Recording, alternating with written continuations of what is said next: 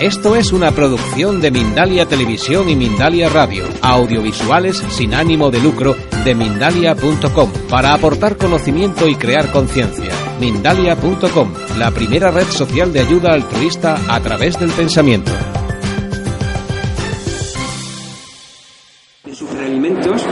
en Los Ángeles. O sea, es una cosita bastante reciente. ¿no?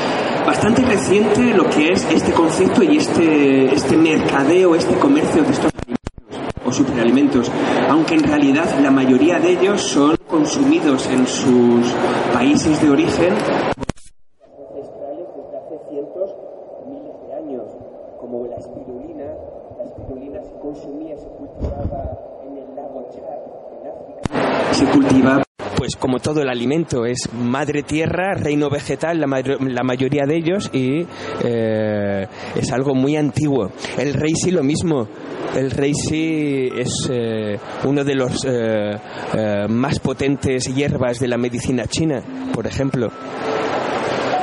El cáñamo, la semilla del cáñamo, más conocido por marihuana, cannabis, etcétera. La semilla del cáñamo es súper, súper nutritivo. Y el cáñamo ha sido una de las plantas universales en todo el planeta Tierra. Se han encontrado semillas de cáñamo, los cañamones, en tumbas vikingas, en los países nórdicos, por ejemplo. Y se cultiva el cáñamo desde los Himalayas hasta los Andes, Norteamérica, África, etcétera. Y el baobab de Senegal, Senegal, Gambia, Madagascar, Centroáfrica. Entonces nos podemos dar cuenta que aunque parece que es algo muy nuevo, en realidad lleva aquí en la Tierra toda la vida.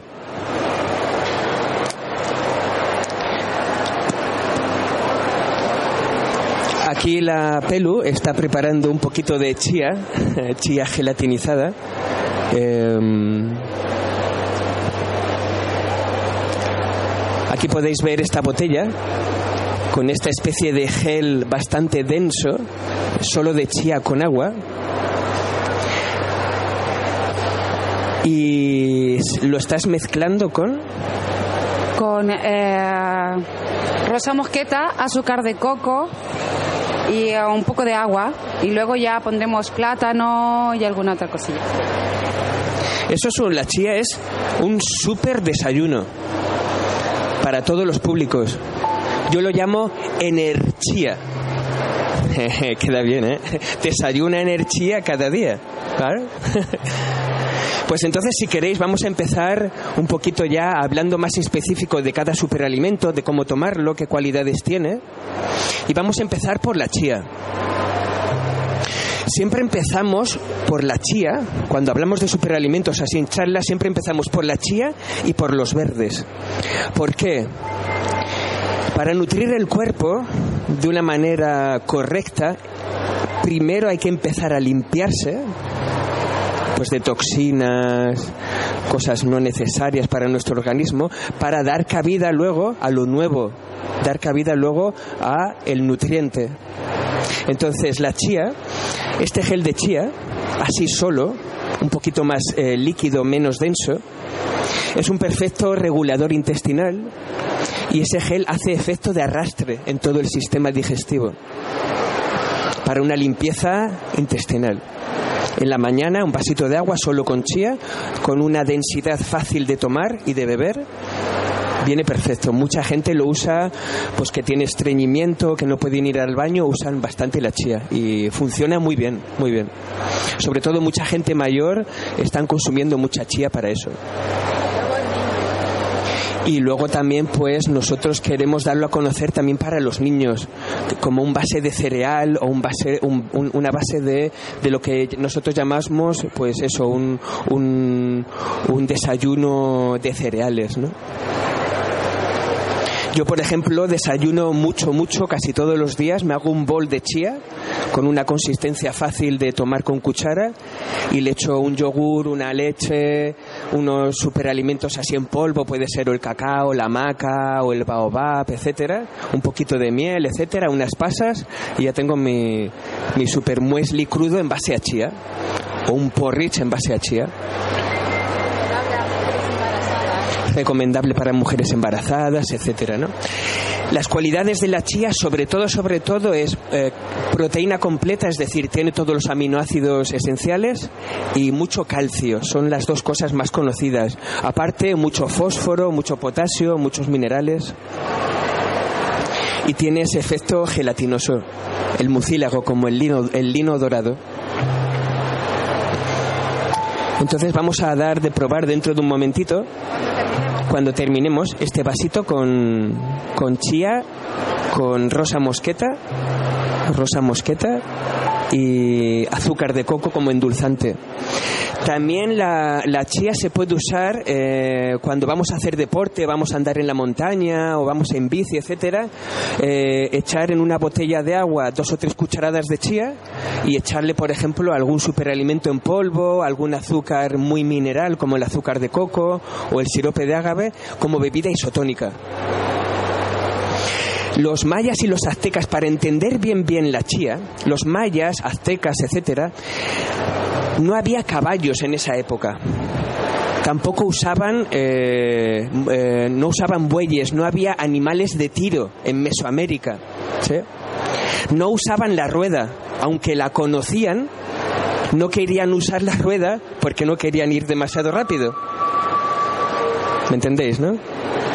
Entonces, ellos cuando tenían que ir a comerciar, tenían que ir a guerrear o tenían que hacer largas travesías, llevaban una bolsita de cuero con chía, un cuenco de calabaza y paraban cerca de una fuente de agua o de un arroyo y hacían su propio gel de chía e iban tomando todo el día su gel de chía. Pum, pum, pum, pum, pum, pum.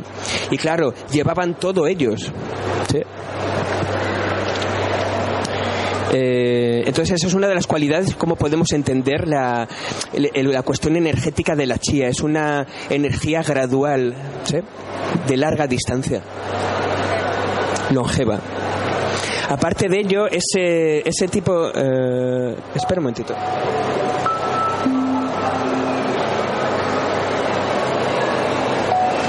Voy a echar un poquito más de agua para que se ponga menos denso.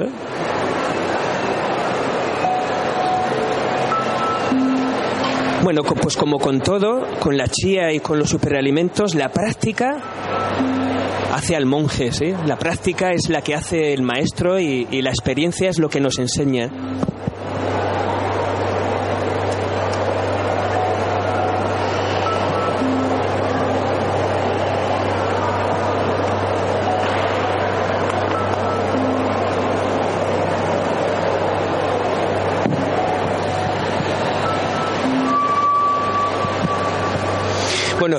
Empezamos con la chía.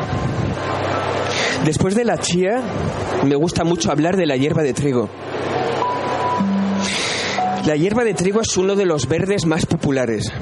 En inglés se llama wheatgrass, la hierba del trigo. También está la hierba de cebada. Aquí en España se conoce más el verde de alfalfa. Tiene unas cualidades muy parecidas. Sobre todo este tipo de hierbas, este tipo de verdes, sobre todo son mineralizantes y alcalinizantes y antioxidantes. Antioxidantes sobre todo por la cantidad de clorofila que tienen. La clorofila muy antioxidante y alcalinizante. Luego también parece que recogen unos 80-90 tipos de minerales de los 102 que hay en el suelo. Es muy mineralizante. Una de sus cualidades también es la limpieza.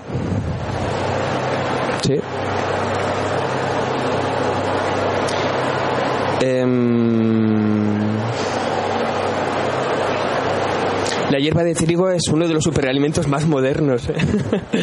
aunque podemos ver cómo los grandes animales del planeta Tierra comen pura hierba y hacen esos músculos y esos cuerpos, ¿no? Es increíble, ¿no? Los animales herbívoros son los más grandes que hay. Bueno, aparte de la ballena, ¿no? Entonces, si solo comen hierba, ¿cómo puede ser que construyan ese cuerpo, ¿no? Es increíble, ¿no? Entonces eso nos da un, un kit ahí, ¿no? Que es, que es lo que está haciendo el ser humano comiendo tantas cosas. Animales o tan refinado, tan producido y tan elaborado y tan, ¿no? Cuando un hipopótamo o un elefante solo come mm, planta vegetal, ¿no? La hierba de trigo se conoce mucho también por el hecho de las bandejitas, estas bandejitas que hay donde puedes cultivar tu propio trigo, tus propias semillas, cortas y te haces tu propio jugo de hierba de trigo, que eso es perfecto, eso es eh, sangre, es la sangre de, del reino vegetal, es pura clorofila. La clorofila y la hemoglobina de nuestra sangre son casi idénticas. Es como que la sangre nuestra es una transformación orgánica de la sangre vegetal. En realidad nosotros somos vegetales andantes. ¿Me entendéis? Por ejemplo, el, el fitoplancton marino el fitoplancton marino es el principio de la es el principio de la cadena alimentaria. Fito significa planta. El zooplancton se come al fitoplancton. El zoo ya es zoológico, es animal. ¿no? Entonces, en realidad, el principio de la evolución de la vida orgánica viene por unicélulas que se empiezan a, juntar y crean ya el reino vegetal, entre comillas. ¿eh?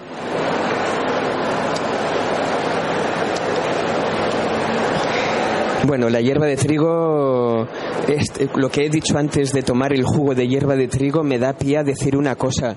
Eh, yo personalmente siempre me gusta decir, no hay mejor superalimento que tu propia huerta. Si se puede tener una huerta, eso es mano de santo poder andar descalzo en la tierra, el aire, el agua, la lluvia, regar, el contacto con las propias plantas. Entonces, la vida natural, en naturaleza, ese es el mejor superalimento. No venimos a hacer una apología de los superalimentos, esto lo tienes que tomar, lo necesitas, sin esto no puedes vivir. No, no, no, no. Esto es una transición hacia pues ese mundo que estamos todos buscando, ¿no?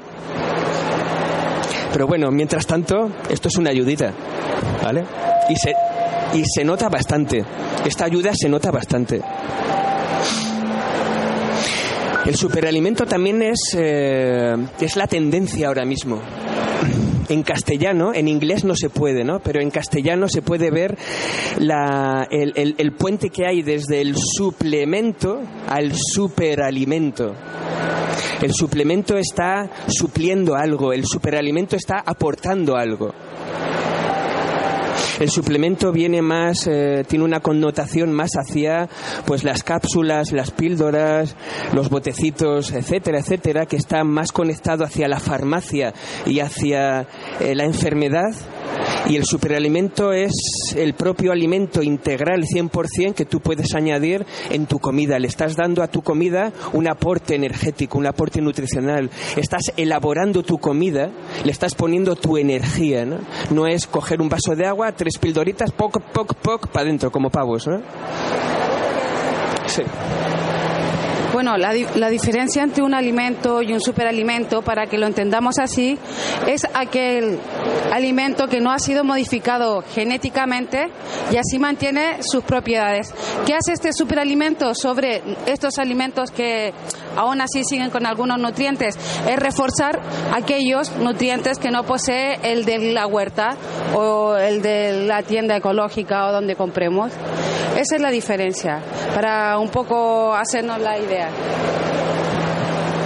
Muchos de los superalimentos vienen de zonas del planeta que están bastante aisladas, por lo que tienen un punto menos de contaminación y un punto mayor de nutrientes, puesto que ya vienen de suelos bastante nutridos. Aunque en realidad está todo contaminado, ¿eh? O sea, todo, todo. Hay una nube de contaminación en este planeta muy grande en realidad. Entonces, bueno, pero bueno. Este, vamos a ser optimistas, ¿eh? Está todo pasando y todo cambiando, ¿eh? Vamos acercándonos al punto cuántico poco a poco, pero nos acercamos. Hombre, el, alimento entra por aquí. Claro, el alimento emocional, el alimento mental, etcétera, muy importante. El cariño, el amor, etcétera. Sí. El árbol de la chía, la chía es una salvia. Se llama salvia hispánica. Es como la salvia de aquí, pero otro tipo. Más pequeñita, le salen menos ramas y también tiene la misma flor eh, violeta o lila. Y cada florecita una semilla. Y viene originaria de México, la chía, ¿no? Como he dicho antes. Luego, el cáñamo. El cáñamo es la planta madre.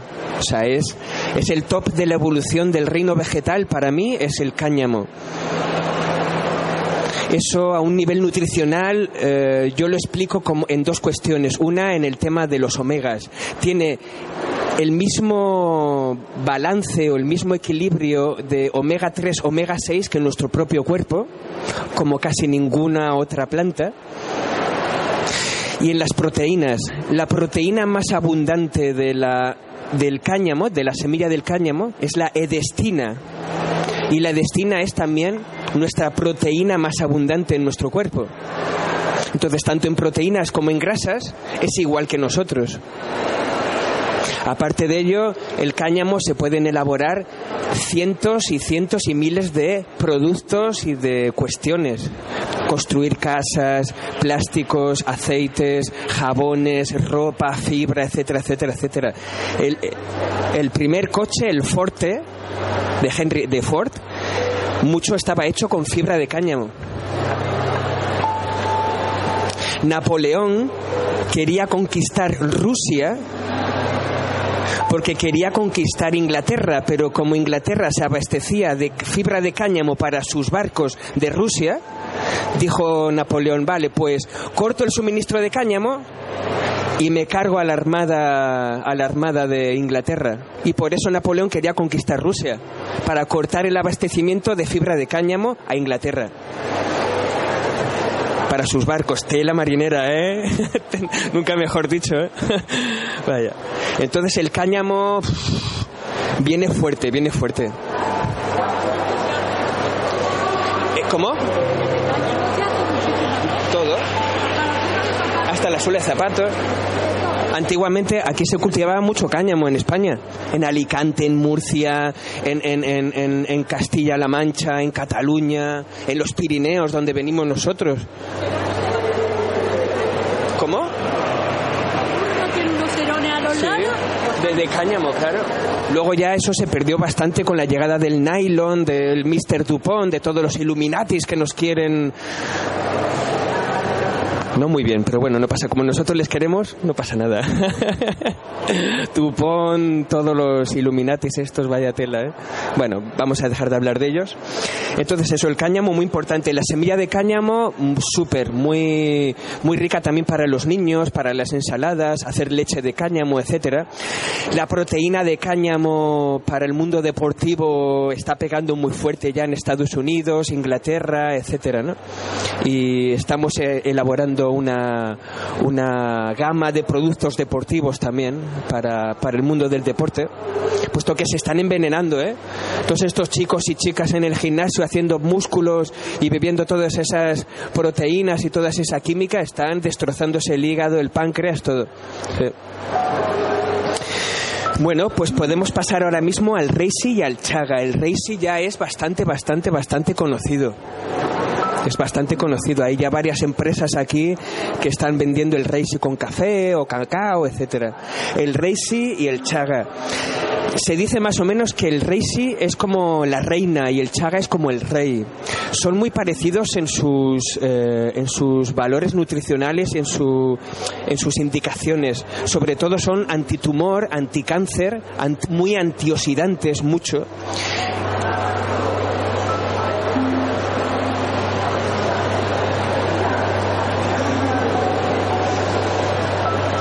Sí. Y el Reishi, pues eso, muy eh, enfocado al sistema inmune y sistema inmunológico. El Reishi se ha usado por miles de años en la medicina china. Solo se reservaba para los emperadores y la casta noble, etcétera. Y con el chaga, el chaga sobre todo se ha usado mucho por los chamanes siberianos. El chaga crece en los abedules, el chaga crece en los abedules que hay en los bosques del norte del mundo, es decir, Canadá, Finlandia, Siberia, Mongolia, etcétera, etcétera. El chaga. El chaga va a venir pisando fuerte. El año que viene vais a ver chaga por todos los lados. Sí. Y bueno, los dos se pueden consumir eh, pues en, en, una infusión. Nosotros siempre recomendamos un poquito cuando la infusión o la bebida ya está un poquito templada y también se puede añadir en un batido de fruta, en una leche vegetal, etcétera, etcétera combinan muy bien con el cacao. Yo personalmente prefiero esto con cacao que con café. Yo personalmente, ¿no? Y si es cacao crudo, criollo, mejor. ¿Sí? ¿Qué, es un vegetal, un hongo? Sí, son hongos. El reishi es un tipo de hongo típico.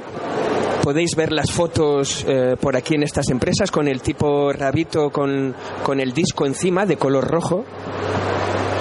Y el chaga, el chaga en realidad, para entender el chaga es muy fácil. El chaga es un tumor que le sale al abedul.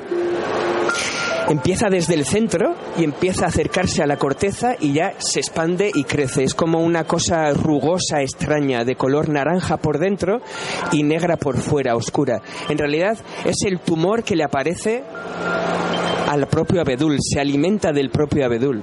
Entonces, esa simbiosis, ese simbolismo, es como el propio veneno que es él mismo, es el propio antídoto del veneno. Entonces, si esto es un tumor para un árbol, en realidad es como antitumoral para nosotros. También el chaga lo que hace es permitirnos comer árboles, comer corteza un árbol le sale el chaga y nosotros podemos comer ese chaga. El chaga se ha alimentado del árbol. Entonces es como que el chaga hace biodisponible la madera de un árbol. Para entenderlo un poquito, ¿eh? Y luego la maca, aquí tenemos la famosa maca andina, el superalimento por excelencia y, y muy, muy, muy solicitado, muy, muy solicitado. La maca es una raíz, es muy parecido a una chiribía, una chiribía achatada en chiquitito, y tiene cualidades energéticas y vigorizantes los conquistadores españoles allá por el siglo XVI, etcétera, que iban con sus caballos a esos 3.000, 3.500 metros de altura, casi sin oxígeno, muy alta montaña, que sería como estar aquí en Sierra Nevada, en, el, en la cima, notaban mucho cansancio, poca comida, etcétera, etcétera, y mucho cansancio, falta de oxígeno, etcétera, ¿no? Se dieron cuenta que los caballos, sus caballos, seguían con muy buen ritmo entonces se dieron cuenta que esos caballos estaban buscando y escarbando la propia hamaca, ¿no? Y entonces, pues, se dieron cuenta de que eso era un alimento incluso para ellos. Luego ya cuando hubo el contacto con las propias eh, culturas quechuas, aymaras, etcétera, se dieron cuenta de que la maca pues era un alimento básico para, para las culturas andinas. Incluso, claro, lógico, eh, el, el que conquista a otro pueblo trata de suprimir esos grandes alimentos sagrados para debilitar a la población. ¿eh? Pues eso también es lo que pasó un poco con la maca. Si vais por Perú, en cualquier mercadillo, en los barrios, en los pueblos, mercado de abastos, veis a las mamitas allí con sus sacos de harinas y entre ellos está la harina de maca. Te la venden así a granel, es muy consumido en Perú, hacen mermeladas, licores, mm, de todo, ¿no? Y claro, podemos ver que el silamaca crece a 3.500 metros de altitud, es de las pocas plantas que crecen a tal altura, pues es un alimento perfecto para esa altura. Te permite respirar mejor, hace que la sangre circule mucho más pues podemos ver cómo es un alimento tan poderoso para, por ejemplo, el mundo del deporte y el mundo del atletismo, del ciclismo, etcétera, montañismo. Es un regulador hormonal para, por ejemplo, para el tema de la tiroides. Eh, lo consume mucho, sobre todo mujeres también, por el tema de la cuestión menstrual, eh, la menopausia, el tema de las hormonas. Las hormonas y las mujeres van muy conectadas, se llevan de la mano, entonces, bueno, es una pequeña broma, ¿eh? entonces, bueno, entonces la maca viene muy bien para regular todo ese tema hormonal. Energetizante y vigorizante. ¿Por qué? Porque además de regularte de regularte todo el sistema hormonal, cada glándula hormonal está correspondida por un propio chakra, tenemos siete glándulas, siete chakras. Si te regula, te equilibra. Además de eso, lo que permite la maca también es como un vasodilatador, hace que la sangre fluya mejor por donde hay eh, pequeñas venas. ¿sí? Por ejemplo, la maca es muy conocida por el tema de la libido, de subir la libido, la potencia sexual, las ganas de y también la fertilidad, ¿no? Hace que los propios los propios renacuajos vayan más rápido, más fuertes, ¿no? Entonces, en nuestros genitales, sobre todo hay muchas pequeñas venas, tanto en el hombre como en la mujer. Por eso ese tema de la libido, ¿no? Simplemente te hace te hace respirar mejor y te hace que la sangre fluya mejor. Por eso esas cuestiones no es otra cosa, ¿no? ¿De qué? Nivel deportivo y energético. Claro. Y a nivel deportivo, ¿no? Claro, eso he dicho antes, ¿no? Para el ciclismo, para el montañismo, etcétera. Eh, mm, vale, seguimos. ¿Tú quieres hablar de alguno en particular? Del baobab. Venga, habla del baobab. No, no, no, no. Es que me están llamando. me están llamando justo ahora.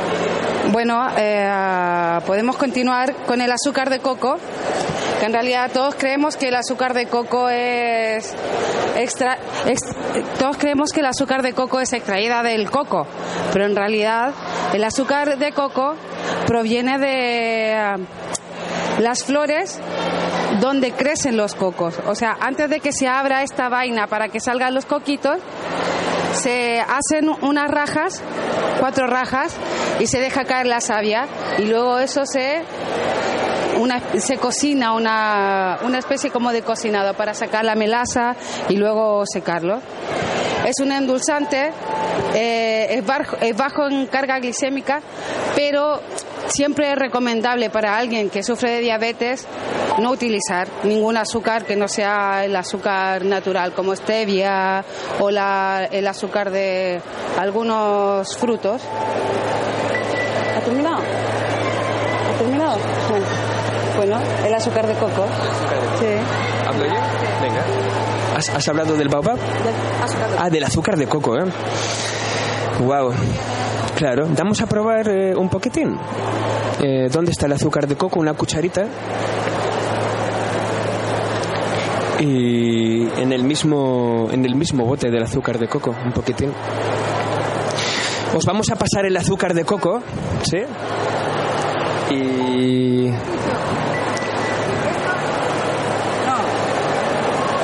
a la manita.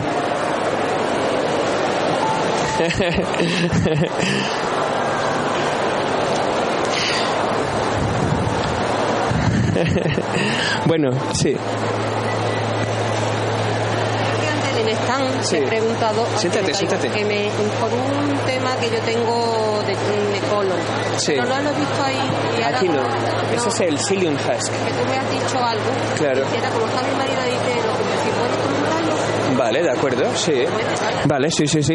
Aquí esta, esta mujer me dice que hable un poquito sobre el psyllium husk para gente que tiene problemas de colon, etcétera.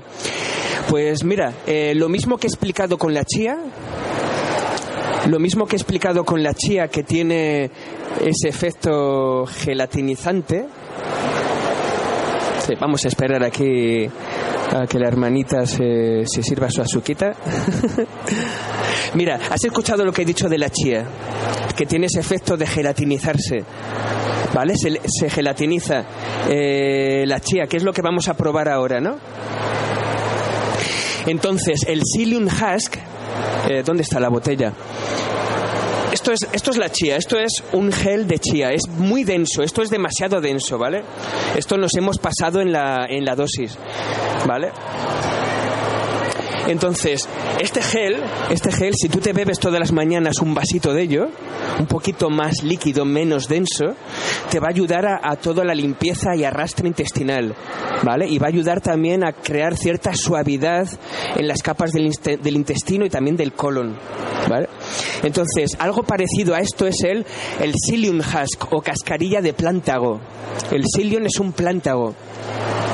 Esa cascarilla también se gelatiniza como esto. Se gelatiniza incluso mucho más y es mucho más efectivo que esto para ese tipo de limpieza intestinal. Y también para cuestiones de colon viene muy bien. Por supuesto, para todo el tema del colon hay que quitarse radicalmente todas las carnes, todos los pescados y el queso curado mejor, ¿vale? Quitárselo también. Eso es una cosa que hay que tomárselo en serio, ¿no? El, el tema del colon, etcétera, está muy tocado por las grasas animales, proteínas. ¿Qué es lo que pasa cuando comemos un vegetal? Normalmente en dos, tres, como mucho, como mucho, como mucho, cuatro horas, ¡fum! ha pasado ya. ¿Vale? Y vamos al baño, ch, chao. Cuando comemos carne, sobre todo, y carne, y sobre todo el marisco, el marisco puede tardar hasta 24 horas, 36 horas en- aquí dentro. En, esa, en ese tiempo se putrefacta, se, se pone malo aquí dentro. ¿sí? El reino vegetal, si os dais cuenta, el reino vegetal es puro, es limpio. Tú cortas una manzana y te da sensación de fresco, de limpio, ¿no? Cortas un animal y ¡joder! sale de ahí de todo, ¿no?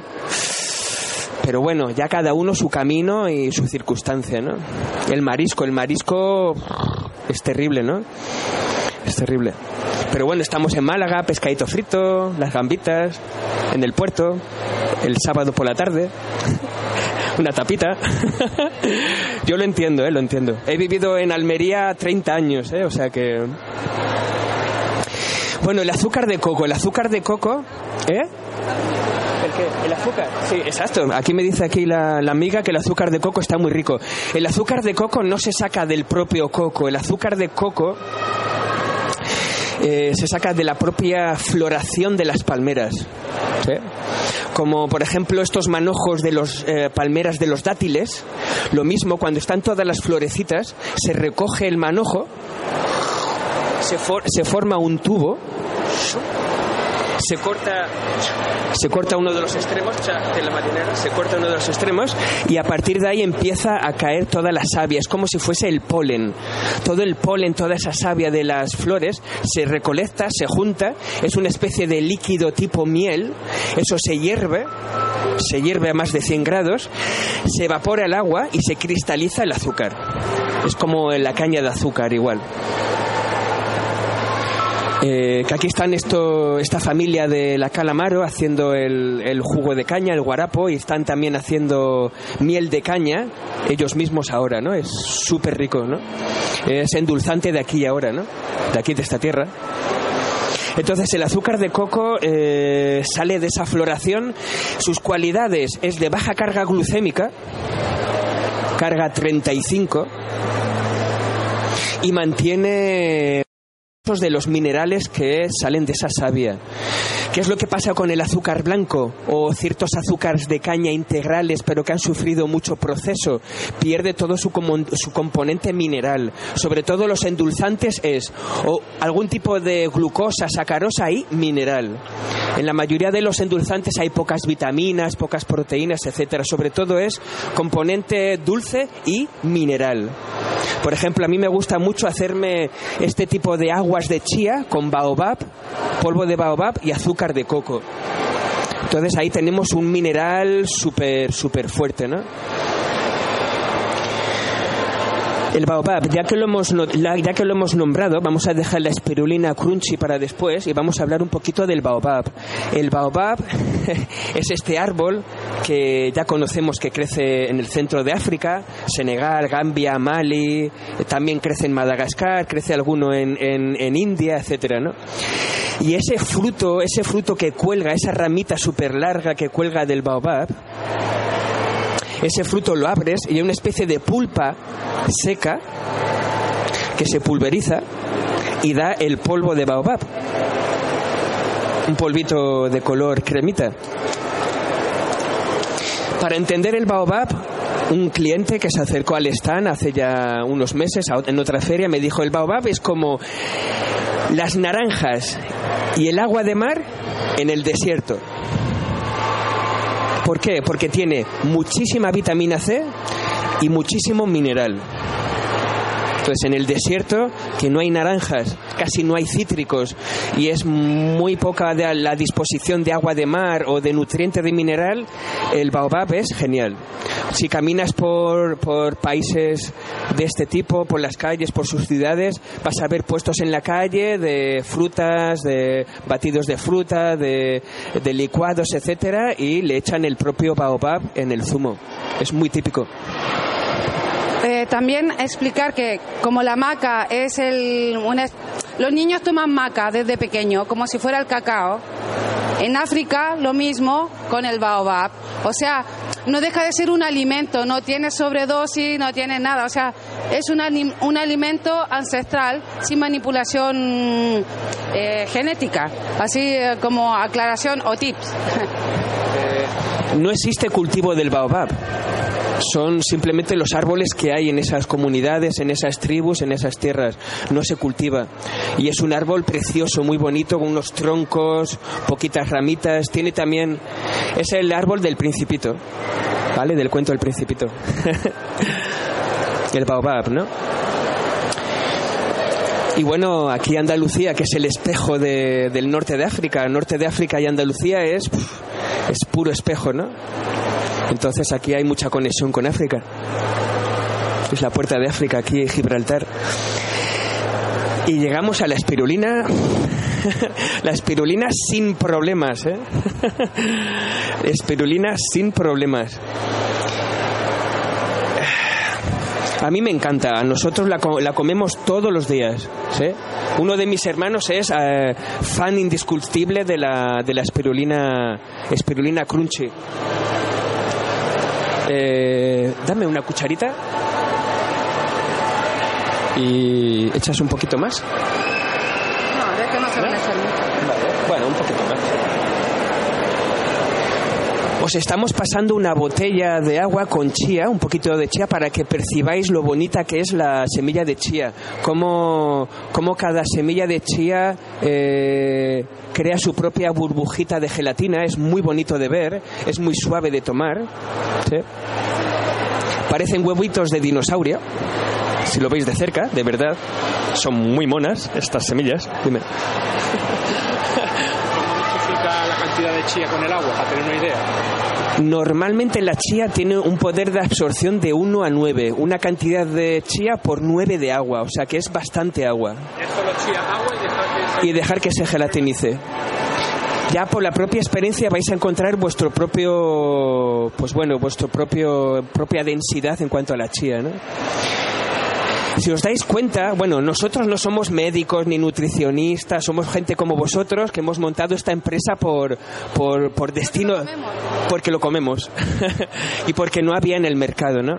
Entonces nosotros no hablamos mucho, mucho de cuántos gramos hay que tomar, etcétera, etcétera, ¿no? Somos más partidarios de sentir. Es como cuando estás cocinando, ¿no? ¿Cuánto pongo de esto? Pues ahí tú lo vas sintiendo, ¿no? Sí que, claro, si hay algún tipo de enfermedad, algún tipo de carencia y hay un médico, un naturópata que te ha dicho tú necesitarías esta dosis de este mineral, esta vitamina, este nutriente, pues ahí sí ya que habría que estudiar cuántas cucharaditas o cuántos gramos de qué superalimento tomar al día y cuántas veces. De espirulina, sí. Vale. Bueno, voy a hablar de, de la espirulina crunchy, ¿sí? Y voy a ver la hora que es. Las 6 menos 5 nos acercamos, pero podemos tener un ratito también de preguntas y respuestas. bueno, eh, la espirulina crunchy. La espirulina es uno de los superalimentos más conocidos. Se ha cultivado también desde, como dije antes, en el lago Chac, en ciertos lagos de Perú, de Ecuador, etcétera, etcétera. La espirulina es, eh, La espirulina ya en los años 70 fue promovida por la UNESCO, por la ONU, por la FAO, etcétera, como un alimento que podría salvar el hambre en el planeta. Ya vemos que no ha sido así, etcétera. Ahora bien, eso propició que en países subdesarrollados hubiese mucho cultivo de espirulina. Hay cultivos de espirulina en Burkina Faso, en Mali, en Marruecos, en Costa Rica. Hay cultivos de espirulina también en Perú, etcétera. Los más conocidos son los cultivos que hay en ciertas islas del Japón, en Taiwán, en China, en Mongolia, etcétera. Hay mucha espirulina. En el sur de Francia, en el sur de Francia hay más de 100 microcultivadores de espirulina en el sur de Francia. ¿sí? Hay ya una red de cultivadores de espirulina en España por internet para cultivarte tu propia espirulina. La espirulina es una microalga de agua dulce. La podemos comparar o asemejar un poquito al fitoplancton marino, pero de lagos o de ríos. Es es familia de esa cosita verde que suele haber en los estanques. Es esa cosita verde, ¿no? Es un tipo de bacteria unicelular. La espirulina tiene forma de espiral. Espiral, espirulina, de ahí coge su nombre. Tiene esa energía de la espiral, de la evolución. ¿sí? La espirulina está marcando una evolución en la alimentación nuestra. Estamos absorbiendo una forma geométrica en espiral. ¿Cuáles son las cualidades de la espirulina? Hay dos o tres muy básicas. Es proteína súper completa, es la mayor fuente de proteína de este planeta, 65% mínimo, muy fácil de disponer. ¿sí? Otros superalimentos no se acercan ni al... Bueno, el cáñamo tiene 33% de proteína, el cáñamo 33%. ¿eh? Cualquier animal no pasa de los 19, 20% de proteína.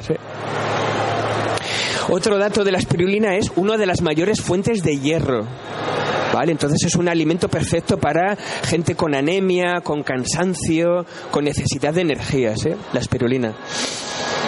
Preguntan si podemos explicar un poquito la diferencia entre la espirulina y la clorela. Sí, me preguntan por aquí la diferencia entre la espirulina y la clorela. Para mí son como prima hermanas, ¿sí? la espirulina y la clorela. Eh, la clorela también es un alga unicelular, lo que pasa es que la clorela es redondita, es la típica célula, es la típica microalga en, en, en, en circulito y la espirulina en forma de espiral. Las diferencias a nivel nutricional, la clorela tiene un 50-55% de proteína y sin embargo tiene mucha más cantidad de clorofila que la espirulina. Por eso se llama clorela. Clorela, clorofila. Cloros significa verde en griego. Por eso clorofila es la sabiduría del verde, ¿no? Es la sangre verde. Cloros. Claro, cuando te bebes un buen vaso de hierba de trigo, o de espirulina o de clorela, es como una transfusión sanguínea ahí de un buen chute verde, ¿no? Yo digo, por ejemplo, de la hierba de trigo, digo que es como beberte un prado completo, es así, paps, para adentro, ¿no? Eh, estamos, sí.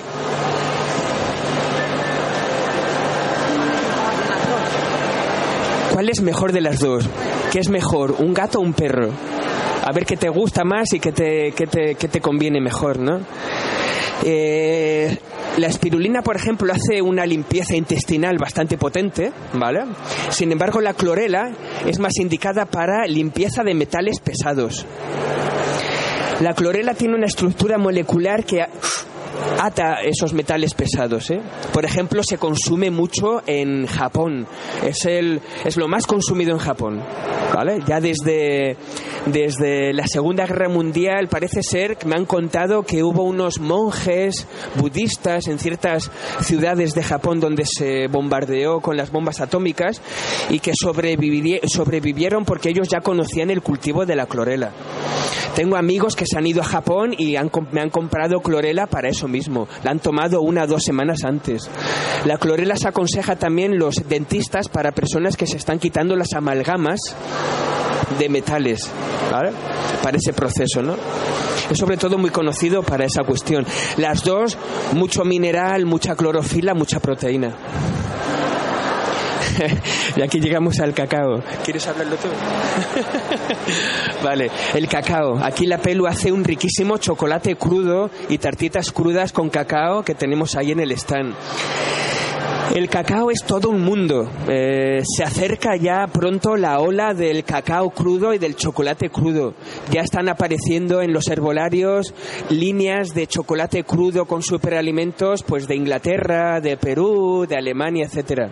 ¿Sí? Nosotros ya estamos en vías del desarrollo de nuestra propia línea de chocolate crudo. El cacao. Bueno, el cacao. Wow, ¿eh? el cacao maravillado. Eh, ¿Pasas unas semillitas? ¿eh?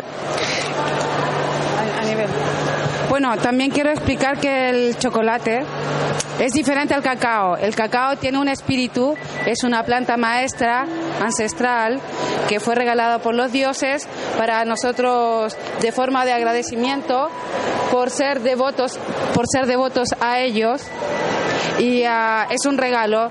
Eh, ¿cuál es- cuál- ¿Qué ha hecho el hombre blanco para el cacao? Separar todos los componentes solo para ponerle azúcar, o sea, engañarnos a nosotros mismos. Eh, no tengáis miedo a los sabores astringentes, amargos, diferentes, que, en realidad eh, no hace vivir y no hace sentir como nos puede hacer en este momento el cacao con su sabor amargo. Lo invito a jugar con los alimentos y a quitarse prejuicios, ¿vale? Que somos niños hasta que llegamos a abuelos y no podemos dejar de no jugar, o si no, estamos muertos con vida, ¿vale? Sí, lo que ha dicho aquí Ivonne, pues es eso, ¿no? Que hay, eh, nos tenemos que también querer y amar a esos eh, sabores que son extraños o que no nos gustan. Muchas veces algo que no nos gusta es porque en realidad esa cosa malita o maligna que hay por ahí dentro no le gusta eso y nos hace rechazarlo. Y sin embargo, lo que no, lo que no mata cura, ¿no? Se dice, ¿no? ¿Vale? El cacao.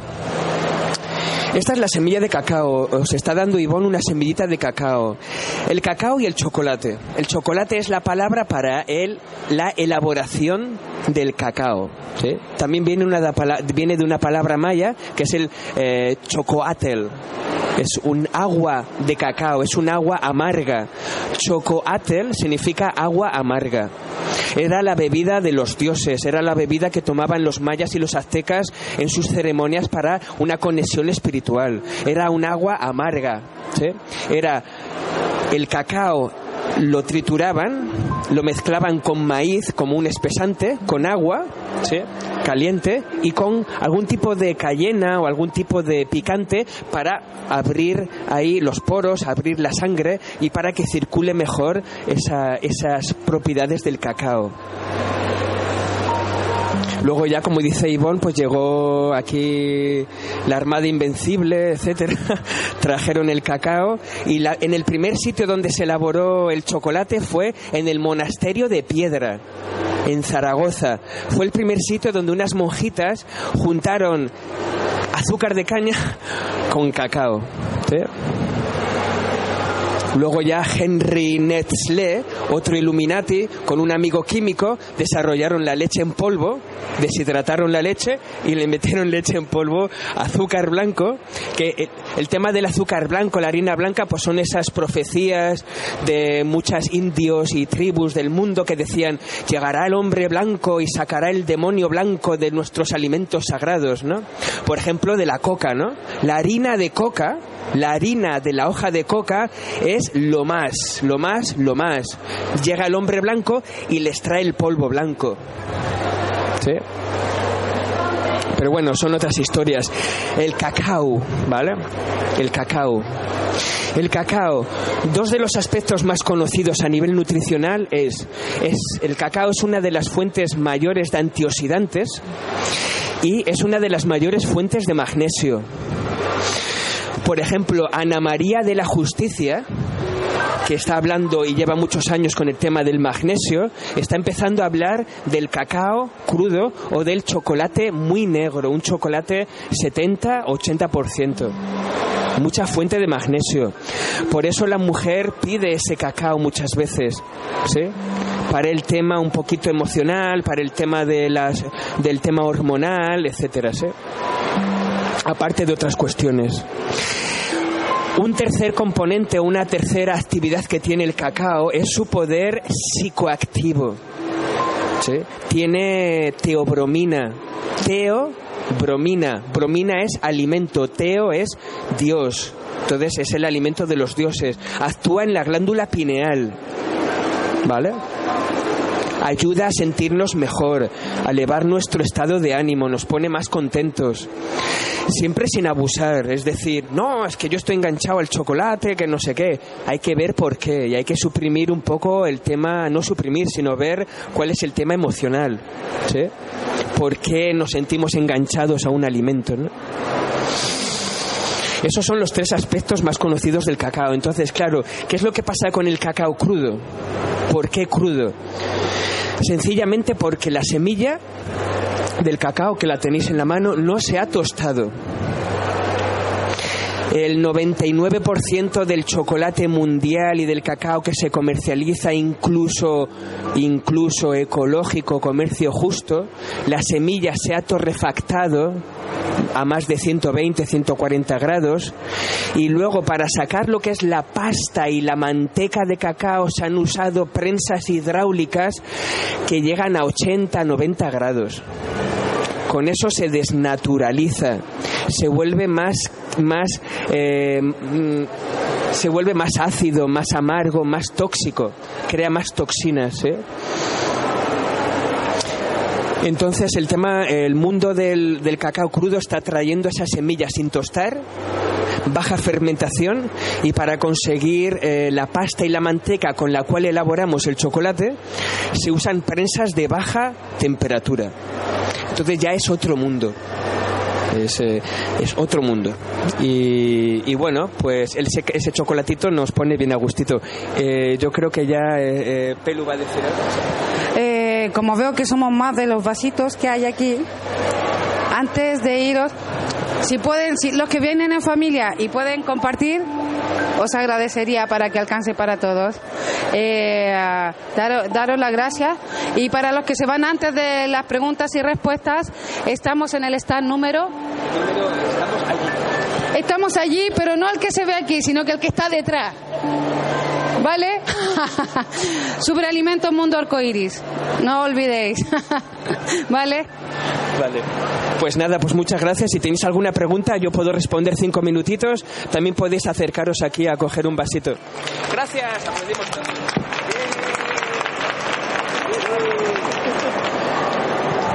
A ver, así. La espirulina. La, la espirulina, eh, hay espirulina en polvo que va muy bien para el tema de batidos y zumos. Y si no, esta espirulina crunchy que viene de India, ¿vale? Viene de, está cultivada por asociaciones de mujeres, etcétera. Tiene ese toque artesanal, ese toque hecho a mano. Y lo habéis pasado antes por aquí, esos granulitos. Eso viene perfecto con una ensalada de tomate y ajo y aceite de oliva. En un gazpacho, en una ensalada, en un arroz con setas, eh, con agua con limón puedes hacer un sushi vegano. Para el mundo vegano, hacer un sushi vegano, por ejemplo, ¿no? Y cualquier cosa, es decir, lo puedes echar donde quieras, ¿no? El micrófono, claro. ¿Alguien tiene más preguntas? Sí. Un poquito, ¿eh? Bastante. No, quería saber si lo que has estado hablando antes de la hamaca, que es energética, que si pone a la persona más nerviosa, porque es una persona nerviosa, si pone a la persona más nerviosa con el hecho de tomar maca. Sí, la maca no es como el ginseng coreano, no tiene esa cualidad de crear taticardias, etcétera, ¿no? Ahora sí que hay gente que me dice que no puede tomarla, ¿no? También tenemos que ver un poquito cuál nos, eh, cuál va con nosotros, cuál no. Hay gente que incluso le desagrada mucho el sabor de la maca. Eh, la maca, por ejemplo, la espirulina no, no conviene tomarlo por la noche, ¿vale? Por ese tema. No pone nervioso, claro, da marcha, ¿no? Puede dar marcha. Por eso es conveniente hacerlo para cuando realmente vas a tener un periodo de mucho trabajo o estrés mental, es decir, que vas a estudiar mucho o hacer muchos números o etcétera, ¿no? ¿Vale?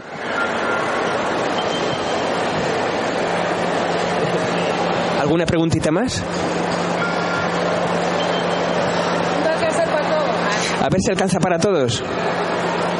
Bueno, esto ya, ya, ya veis que es una chía con baobab y azúcar de coco y un pequeño platanito, ¿no? Eh, sí. Aquí Mindalia. ¿Cuáles son los superalimentos que consideras imprescindibles? Tres solamente. Tres imprescindibles. También quería preguntar por el- la semilla de chía, ¿cómo va para el colesterol en sangre? ¿Cómo?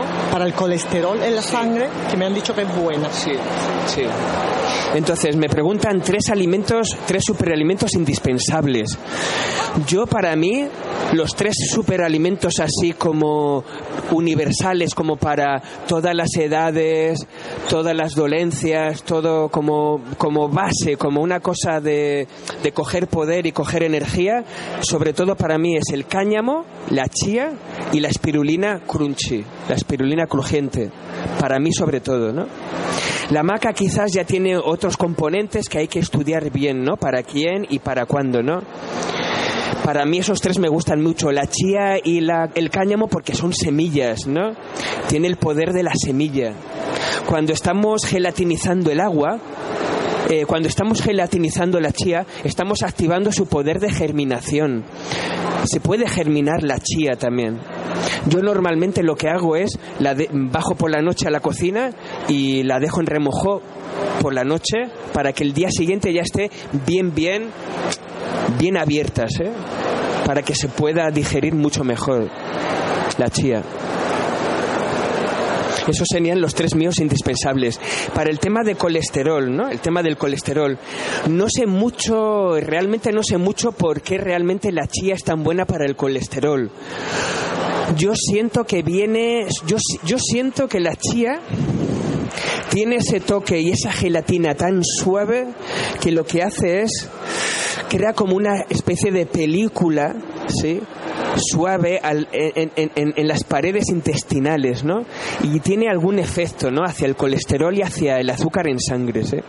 Pero realmente no te podría contestar algo específico a nivel molecular o, o de nutrición porque es bueno para eso, ¿no?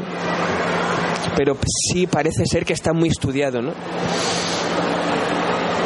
La chía tiene esa suavidad que simbólicamente, pues lo mismo que muchos alimentos que se parecen a algo, pues son buenos para ese algo, ¿no? Como una nuez, una nuez tiene la forma del cerebro, ¿vale? Pues es buena para, para el cerebro, ¿no? Pues la chía nos da esa suavidad que necesitamos muchas veces, ¿no? Pues muchas gracias. Ya nos quedan dos horitas de fiesta y de, y de aquí de feria. Muchas gracias, ¿eh? Salud.